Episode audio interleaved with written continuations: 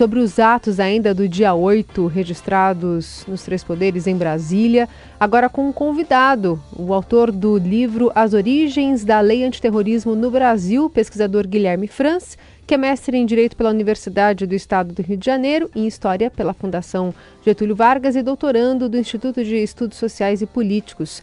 Bem-vindo, Guilherme, bom dia. Bom dia, Carol, bom dia.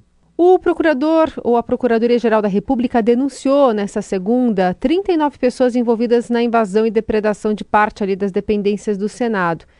Esse grupo é acusado de crimes como associação criminosa armada, abolição violenta do Estado Democrático de Direito, golpe de Estado, dano qualificado pela violência e grave ameaça com emprego de substância inflamável contra o patrimônio da União e com considerável prejuízo para a vítima e deterioração de patrimônio tombado. Por que não está na lista terrorismo? Bom, Carol, é, o, a própria Procuradoria-Geral da República ela ressaltou que é, os atos é, antidemocráticos, né, os ataques contra as sedes dos três poderes, eles foram realizados a princípio com motivações político-ideológicas. Né? A gente entende é, que foram atos motivados aí por uma é, enfim, por uma insatisfação, com uma contrariedade com relação à eleição é, do presidente Lula, ao processo eleitoral e à própria posse do presidente. É, e a lei antiterrorismo, na sua redação atual, a lei, a lei 13.260, ela coloca três requisitos para que um ato ou uma determinada organização seja considerada terrorista. É, que esse ato tenha sido, é, tenha como objetivo é, causar é, provocar terror social, é, expondo a perigo pessoa, patrimônio, e, enfim, esse requisito claramente está pre presente. Ele exige que um dos atos, que os atos sejam qualificados ali numa lista específica que inclui é, atentar contra a vida e integridade de pessoa ou contra determinadas instalações. Esse requisito também está presente. Mas o último requisito que a legislação coloca é que os atos sejam motivados por razões de xenofobia, discriminação, preconceito de raça, etnia e religião, é, esse requisito não está presente. Por isso, os atos antidemocráticos, é, por mais condenáveis que sejam, eles não podem ser considerados como atos terroristas. É, por essa razão, a Procuradoria-Geral da República não incluiu essa tipificação entre as é, denúncias que foram apresentadas.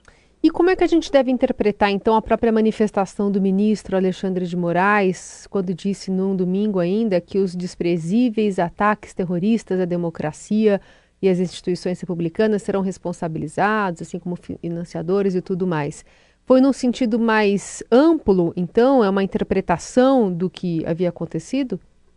Me parece, Carol, que foi uma decisão, foi uma declaração com um conteúdo mais político do ministro Alexandre de Moraes, né? juntamente com outras é, autoridades, é, tanto o presidente da República, houve também uma declaração né, do chefe dos três poderes, presidente, presidente da Câmara, presidente do Senado e o próprio presidente é, do Supremo, que também faz referência a terrorismo.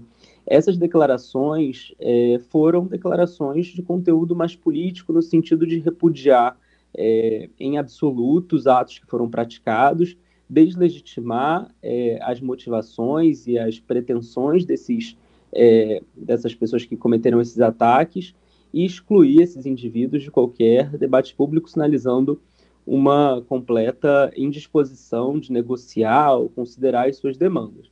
Então, me parece, quando os ministros do Supremo é, se manifestam nesse sentido, fazendo referência a terrorismo, é, eles estão né, exercendo aí um papel mais, é, estão atuando né, e exercendo um papel mais político do que propriamente jurídico, é, com base na legislação.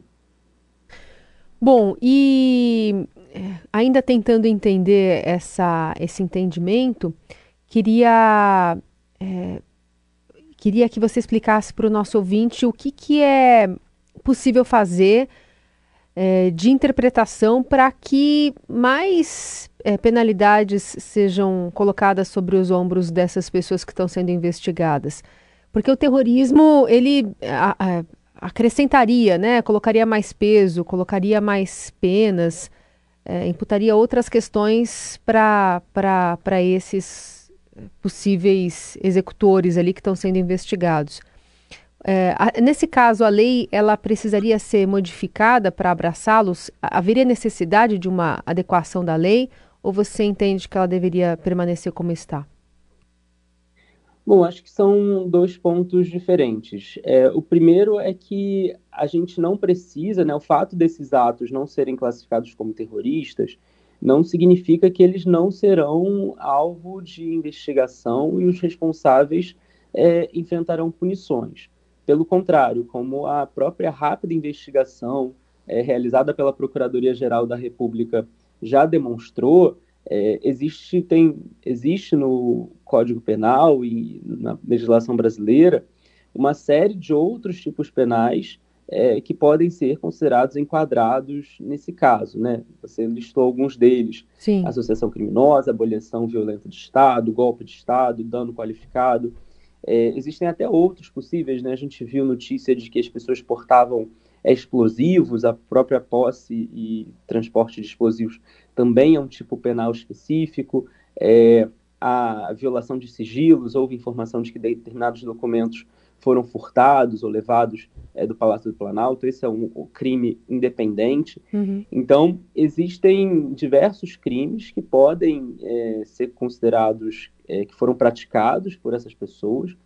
E se você, no final das contas, é, somar a pena desses diversos crimes, e é isso que acontece quando é, uma condenação por diversos crimes acontece, é, a pena que esses indivíduos vão sofrer, a pena que esses indivíduos podem sofrer é, pode ser uma pena bastante elevada. É, dito isso, é, sem dúvida, o, a legislação antiterrorismo ela é uma legislação que tem uma pena muito elevada. A pena é de 12 a 30 anos. Uhum. É uma pena maior do que de todos esses outros é, crimes que a gente mencionou aqui.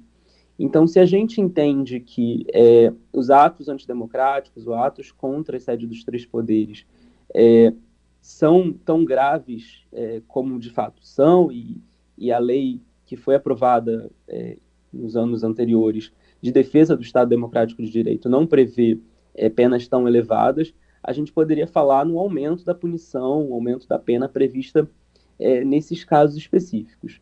Eu entendo, pessoalmente, Carol, que a gente não deveria alterar a lei antiterrorismo nesse momento, porque isso geraria é, uma série de riscos adicionais e geraria poucos benefícios em termos de é, capacidade de investigação e eventual responsabilização desses indivíduos. Hum.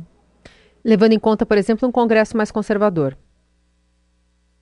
Exatamente. É, se a gente lembrar e olhar para como foi o processo que gerou a lei antiterrorismo, é, originalmente é, havia menção a motivações político-ideológicas mas houve uma grande movimentação por parte de organizações da sociedade civil, movimentos sociais, é, temerosos de que é, essa lei fosse eventualmente aplicada contra eles.